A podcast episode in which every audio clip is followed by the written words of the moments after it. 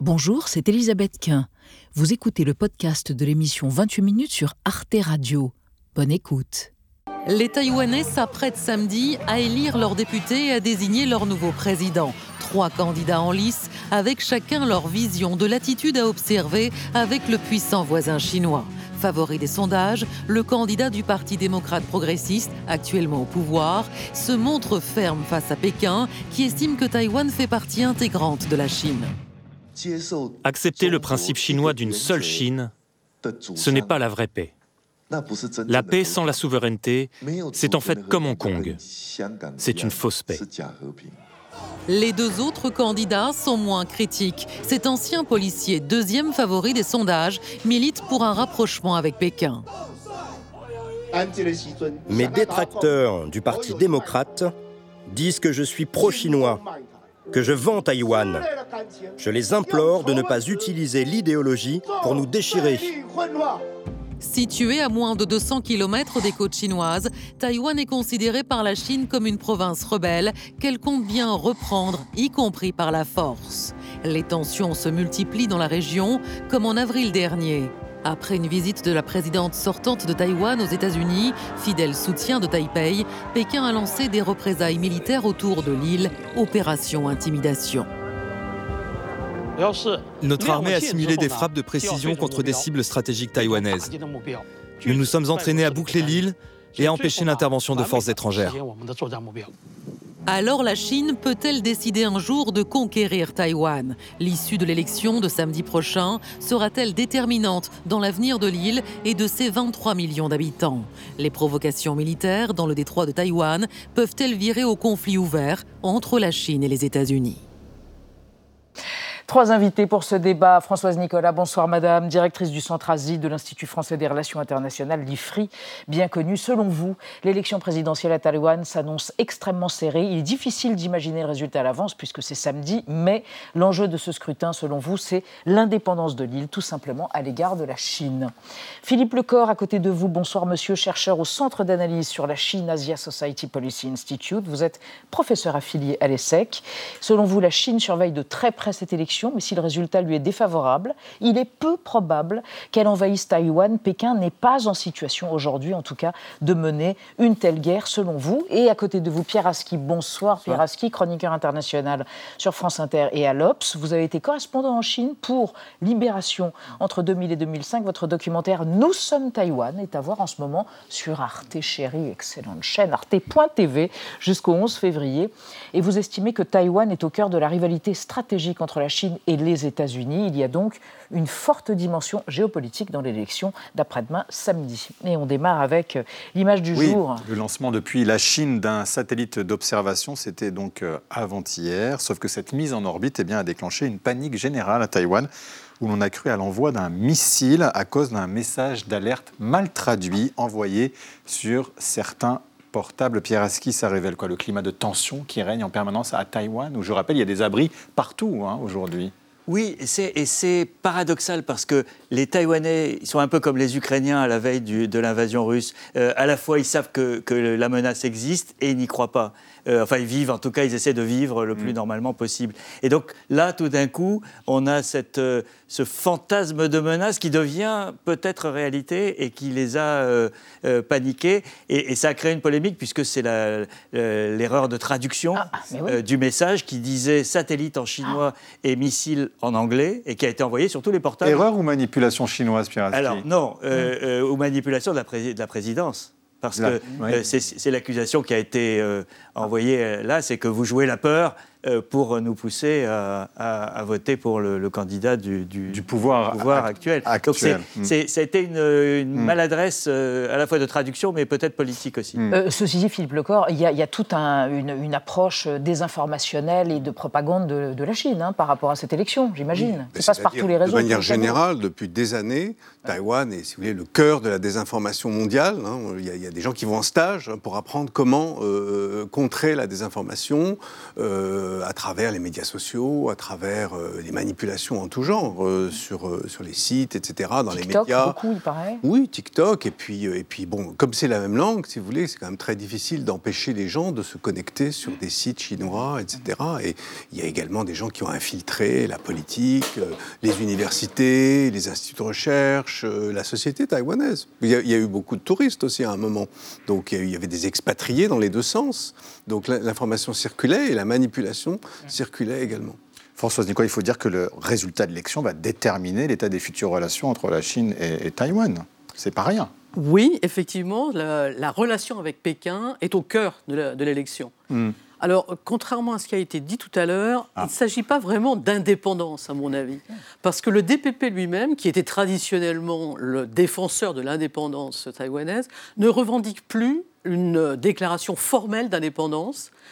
Qu'est-ce qu'il revendique Autonomie euh, Non, il estime que d'ores et déjà, Taïwan est indépendant. Il y a un État taïwanais, il y a un exécutif, il y a une monnaie, donc Taïwan est indépendant. Mais qui n'est pas reconnu par les États du monde. Mais du coup, il n'y a plus besoin d'une déclaration d'indépendance formelle. Donc là, il y a eu un petit glissement de positionnement du, DPP. En face, le, KMT également a glissé, c'est-à-dire Le KMT, c'est le C'est le Kuomintang. Kuomintang, voilà. Pour les nationalistes. Les nationalistes, voilà. Et Descendants du parti de Chiang Kai-shek. Absolument. Et autre, autre, autrefois, leur position, c'était en rapprochement vraiment très résolu avec, mm. euh, avec Pékin et éventuellement sur le chemin de la réunification. Et aujourd'hui, ça n'est plus ça non plus, parce qu'ils se rendent bien compte que c'est un discours qui ne passe pas. La, population taïwanaise n'est pas du tout favorable à ça. Et ça Donc les deux, les, deux, euh, les deux discours ont, hmm. ont, évolué et le clivage n'est plus le même. Il reste qu'au cœur de l'opposition entre ces deux partis, c'est quand même la relation avec Pékin, plus ou moins accommodante ou plus ou moins hostile. En revanche, la position de la Chine n'a pas changé. Elle, hein, son idée, c'est d'annexer euh, Taïwan. À terme, écoutez l'avertissement de son président Xi Jinping, c'était le 31 décembre. Nous continuerons à aider Hong Kong et Macao à exploiter leurs atouts spécifiques, à mieux s'intégrer dans le développement global de la Chine et à garantir la prospérité et la stabilité à long terme. La Chine sera certainement réunifiée et tous les Chinois des deux côtés du détroit de Taïwan devraient être liés par un objectif commun et partager la gloire du rajeunissement de la nation chinoise. Aski, pourquoi la Chine continue-t-elle à dire qu'il est légitime que Taïwan soit un territoire chinois? Parce que du point de vue du Parti communiste, on est à la fin euh, c'est le dernier épisode de la guerre civile, en fait. Il faut remonter très loin dans l'histoire. Euh, Mao contre Chiang Kai-shek. Mao gagne en 1949. Chiang Kai-shek se réfugie à, Taipei. Avec l'idée de reconquérir la Chine, ce qui ne se fera jamais. Hmm. Mais Mao, lui aussi, voulait conquérir Taïwan. Et il ne l'a pas fait pour une raison, c'est qu'il y a eu la guerre de Corée. Et il a dû envoyer un million d'hommes en Corée pour aider euh, les Nord-Coréens, et il n'a jamais pu. Ensuite, il y a eu la guerre froide qui a tout gelé pendant 30 euh, ans. Et, ce, euh, pour le Parti communiste chinois, c'est la fin de cette histoire. La mm. conquête de Taïwan, c'est la fin du, rêve de réunification. Et en fait, Xi Jinping se met dans la peau d'un dirigeant historique. Vous avez Deng Xiaoping, euh, le successeur de Mao, pour faire court, euh, qui euh, signe le retour de Hong Kong et de Macao dans la mère patrie. Mhm. Hong Kong en 97, Macao en 99. Mhm. Et il reste un morceau de Chine à l'extérieur, mhm. c'est Taïwan. Sauf qu'à l'époque, on n'avait jamais demandé leur avis aux habitants et qu'aujourd'hui, ils ont pris la parole, il y a une démocratie et qu'ils ne veulent pas. Mais Philippe Lecor, et, et, vous deux aussi, ils se sentent chinois ou taïwanais, les Taïwanais? Non, mais qu'est-ce qu'ils disent bah, Ce qui est très intéressant, c'est qu'effectivement, euh, au départ, si vous voulez, c'était un, une île euh, qui, était, qui avait sa culture à elle, euh, et cette culture s'est renforcée malgré l'arrivée d'un million de Chinois du continent en 1949, et qu'aujourd'hui, il y a une vraie culture insulaire. Cette culture, non seulement elle a des, elle a des signes apparents, hein, dans le cinéma, dans la peinture, mhm. dans la littérature, mais elle a aussi une, une identité politique. Et, ça, c'est une chose que la Chine ne reconnaît pas. Et cette identité politique, bah, elle se traduit dans les mm. urnes, un petit peu comme Hong Kong, mais Hong Kong était sous, le, sous la tutelle de, de, de, Britanniques et ensuite de, la Chine. Et donc, c'est beaucoup plus difficile d'évoluer quand on a, de toute façon, la République populaire de Chine. Mm. Là, ce n'est pas le cas. Là, mm. les Taïwanais, depuis 1949, euh, se sont, euh, se sont euh, développés de manière indépendante. François, juste quand même sur cette offensive chinoise, certains experts disent qu'il faut encore trois ans à la Chine pour constituer un arsenal suffisant pour envahir Taïwan. Est-ce vrai ou pas ça. Là, les, paris sont ouverts sur, le, sur le calendrier. Vous êtes très informé, mais... non, pas à ce point-là. mais ça peut arriver à tout moment. Ce qui, est, ce qui, est, sûr, c'est que, comme l'a rappelé Xi Jinping tout à l'heure dans son discours, il y a une inéluctabilité de la réunification. Donc pour lui, il n'y a pas... ça ne se discute même pas, ah. c'est pas négociable, ça va arriver. Mais on ne sait pas quelles seront les modalités de cette réunification et quel sera le calendrier. Bon, personnellement, je ne suis pas du tout convaincu mmh. que ça puisse se faire très rapidement. D'autant que, d'autant que, vous n'ignorez pas qu'il y a eu quand même pas mal de problèmes au sein de l'armée chinoise récemment, ah que la, une des unités de cette armée, l'unité des lanceurs des missiles, qui est un, élément absolument crucial dans l'armée chinoise, a été complètement décapitée. Bon, on vient de, on vient de renommer mmh. quelqu'un à, la tête. Une épuration. Mais ça, oui, vraiment, il y a une purge massive. Donc je ne pense pas que les conditions soient particulièrement favorables mm. pour qu'il y ait une offensive de lancer contre Taïwan. D'autant que cette fameuse unité des missiles, des lanceurs, je ne sais pas exactement comment on appelle ça, serait la première à la manœuvre en cas d'offensive contre Taïwan. Donc, je pense que là, les conditions ne sont pas réunies. Mais ça ne veut pas dire que ça ne va pas arriver et dans un horizon, un horizon pas très lointain. Et Pékin a son candidat tout de même, hein, Pierre Aski, qui n'est pas le, parti actuel. Alors, Pékin euh, euh, n'a pas son candidat. Pékin, euh, disons, ne veut pas du candidat du PPP. Alors que le, vice-président sortant. William, Monsieur Lai. Voilà, Et, évidemment, on sait que les, préférences, les préférences de Pékin vont, et c'est le paradoxe historique, puisque c'était l'ennemi de la guerre civile de, l'époque de Mao, donc euh, au candidat du Kuomintang, qui se montre plus accommodant. Et ça a été très bien expliqué tout à l'heure. Personne ne veut ni de l'indépendance ni de la réunification dans les candidats, en tout cas dans leur programme officiel. En revanche, donc tout le monde est pour le statu quo, mais un statu quo chaud ou un statu quo froid. Le Kuomintang est pour un statu quo chaud donc avec euh, des accords économiques et, des, relations, euh, mm. etc. Et, plus si affinité euh, sur le long terme. Et alors que le DPP est pour une mise à distance, pour une... Le DPP de M. Lai. De M. Lai, qui, qui, veut aussi réduire la dépendance de Taïwan, parce que le premier partenaire économique de Taïwan, mm. c'est la Chine. On va en parler de l'économie tout à l'heure avec Anna. Et Plecor, quand même, si là il emporte, donc ça sera un camouflet pour le, le régime chinois. Si le parti actuel, si le vice-président est élu président, ça sera considéré comme un, un camouflet pour Pékin, avec une défiance accrue. Ce serait la première fois que finalement le DPP euh, enchaînerait trois mandats, puisque oui. Tsai, qui a plutôt bien réussi son, parcours euh, et qui, était quand même sous-évalué au départ, y compris aux États-Unis où les gens euh, doutaient beaucoup d'elle, elle a quand même réussi à être élue, à être réélue, mm. et elle a fait quand même un parcours sans faute. elle ne pouvait pas se représenter. Elle ne pouvait pas se représenter. Et donc M. Lai et son successeur, il est considéré un peu plus comme un, indépendantiste qu'elle, mm-hmm. et par rapport à ses deux concurrents, elle est, enfin, il est beaucoup plus, euh, évidemment, euh, voué aux gémonies par, euh, par Pékin, mm. mais il a l'air d'avoir mm. sans doute le vent en poupe, enfin toujours, à l'heure où nous parlons. Et, imaginons que M. Lai soit élu et que Pékin agisse de manière offensive. Est-ce que les États-Unis réagiraient pour dire nous ne sommes pas d'accord M. Biden l'a dit mm-hmm. plusieurs fois. Mm-hmm. donc je, je, crois que si c'est lui qui est, au, qui est, au, pouvoir, et a priori il va le rester jusqu'en novembre, jusqu'en novembre je pense que les États-Unis feront quelque chose, la communauté internationale, ils ne peuvent pas rester inactifs, mm. surtout les États-Unis et le Japon. Euh, par contre, si Donald Trump est élu, mm. euh, donc il, sera, il serait au pouvoir, enfin le républicain, euh, le candidat républicain élu serait en place à partir de janvier 2025, mm. là, tout est ouvert. Tout est possible. Alors, une archive, juste pour revenir aux tensions sino-américaines, et en fait, elle remonte aux années 50 à 55 même, elles sont très anciennes. Regardez notre archive du jour, là, c'est les années 90, milieu des années 90, mars 96. La tension monte dans le détroit de Formose entre la Chine et Taïwan. Les Chinois ont commencé ce matin leur manœuvre aéronavale à tir réel et les États-Unis ont dépêché par précaution un deuxième porte-avions, le Nimitz. Réplique du ministre chinois des Affaires étrangères. Taïwan, dit-il, fait partie de la Chine et n'est pas un protectorat des États-Unis. Une flottille de trois bateaux de pêche contre l'escalade de la pression militaire que Pékin impose à Taïwan en cette période de campagne électorale. Trois bateaux affrétés par le Parti démocratique progressiste qui regroupe les indépendantistes ceux qui rejettent le rattachement de Taïwan à la République populaire de Chine. Ils ont obtenu un tiers des voix aux élections législatives il y a quatre mois. À ces nouvelles manœuvres, les indépendantistes ont décidé de répondre par un acte symbolique et provocateur, en brûlant le drapeau rouge du dernier empire socialiste. Euh, Françoise Nicolas, il y avait des tensions, sauf qu'aujourd'hui, ce qui a changé, c'est que la Chine est une puissance beaucoup plus dominante, avec, encore une fois, militairement, elle est beaucoup plus équipée qu'il y a 30 ans la donne a changé. Oui, elle est plus dominante et elle est aussi beaucoup plus agressive. Oui. Donc elle est beaucoup plus affirmative dans ses, dans ses velléités de réunification. Donc ça, ça change quand même singulièrement la donne. Mais tout à l'heure, on disait que mm. la, Chine avait un candidat favori. Euh, à mon avis, la Chine est quelque part intrinsèquement hostile aux trois candidats, parce qu'il y en a trois, hein. il n'y a pas que là et, et Roux, il y en a un troisième.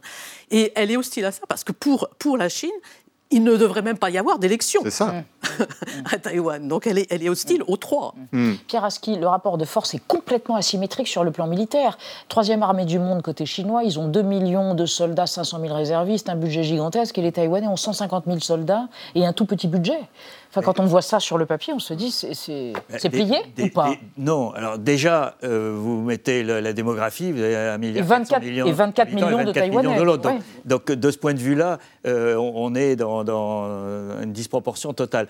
Euh, mais ce qui change, c'est qu'évidemment, les Américains en soutien. Et le Japon serait en soutien de Taïwan s'il y avait une agression chinoise. Et, c'est là le, le, toute l'inconnu de la prochaine étape. C'est que en gros, il y aurait trois raisons pour lesquelles il pourrait y avoir une guerre. L'une, c'est une déclaration d'indépendance. Mhm. Euh, on l'a dit, euh, elle est, elle est exclue, hein. il n'y en aura pas. Une deuxième, ça serait un accident, c'est-à-dire euh, une collision entre deux avions ou deux bateaux mhm. et, une escalade qu'on ne contrôlerait pas. Et la troisième, ça serait un effet d'opportunité, c'est-à-dire, imaginons Trump battu, la même confusion politique, il conteste le vote et, Washington est en chaos comme il y a cinq ans, et eh ben on aurait une possibilité mm. de se dire à, Pékin, c'est peut-être le moment. Un peu comme Poutine l'a fait en, se, en, voyant les images de Kaboul euh, le 15 août, et, six mois après, il a attaqué euh, Kiev. Philippe Lecor, avec des Européens qui sont quand même assez réservés. On a entendu le président Macron récemment, en avril, en retour d'un voyage en Chine, qui a dit vouloir rester à distance des États-Unis et de la Chine en disant c'est peut-être pas notre parti, Taïwan. Moi, je pense, si vous voulez, que Taïwan a réussi une offensive de charme en Europe qui est ah assez importante, et notamment à travers une sorte de diplomatie euh, publique mm. qui a bien réussi. Le soft power. Le soft power. Ah, pas au président du président français. Et le président français sont allés un petit peu loin dans, son, dans son, ses déclarations parce qu'il essayait d'obtenir quelque chose en échange sur l'Ukraine, ce qui a plus ou moins mm-hmm. réussi. Mais, euh, si vous voulez, Taïwan a quand même. Euh, l'image de Taïwan a quand même bien changé. Hein, autre part, moi j'ai vécu à Taïwan il y a des années, personne ne parlait de Taïwan, tout le monde parlait de la Chine. Aujourd'hui, il y a une sorte de, je dirais, de guerre d'influence, peut-être. Mhm. Le mot est peut-être un peu fort entre, mhm. entre la Chine et Taïwan, mais aujourd'hui, Taïwan a une bonne cote de popularité. Mhm. Ils ont même ouvert une sorte d'ambassade à Aix-en-Provence, enfin, de, bureau de représentation, personne ne le sait. Mais bon, ils font des choses. Et puis, ils sont dans toute l'Europe, euh, ils ont plutôt des diplomates offensifs. Alors, on va évoquer le volet économique. Euh, Anna, euh, il y aura une crise économique majeure si jamais il y avait une agression de Taïwan par la Chine à cause des puces, oui, entre autres. En quatre décennies, Taïwan est devenu le leader mondial des semi-conducteurs. Hein. ces puces que l'on retrouve dans beaucoup d'objets de notre quotidien, les voitures, les téléphones, les ordinateurs. Leader mondial grâce à la technologie de pointe de son entreprise phare TSMC, que l'actuelle présidente a même qualifié de montagne sacrée protectrice de la nation. Alors c'est vrai qu'au niveau mondial, le pays produit aujourd'hui plus de 60% des puces électroniques classiques et 90% des puces dernière génération. Et à titre de comparaison, c'est 12% pour les États-Unis, 10% pour l'Europe. Alors forcément, une éventuelle intervention de la Chine a de quoi inquiéter. Cela aurait pour conséquence non seulement de mettre à l'arrêt toutes les usines du pays, d'asphyxier l'économie et de manière plus globale, et bien d'entraîner une pénurie mondiale avec un impact non négligeable sur toute la chaîne d'approvisionnement euh, planétaire. Et ça, évidemment, personne ne le souhaite. Le journal économique Bloomberg va même jusqu'à déclarer qu'un conflit entre la Chine et Taïwan sera plus néfaste économiquement que la guerre en Ukraine ou la crise financière de 2008. Cela coûtera tout simplement 10% de PIB à l'économie mondiale. Et quant à la Chine, vous le disiez tout à l'heure, Pierre Aski, qui est aujourd'hui le premier partenaire commercial de Taïwan, elle pourrait voir son PIB diminuer de près de 17%. Euh, Françoise Nicolas, est-ce que finalement les semi-conducteurs, ce n'est pas la meilleure assurance vie de Taïwan face à la menace chinoise? Euh, Vous avez parfaitement raison, c'est une excellente assurance vie et on appelle ça le bouclier de silicium. oui.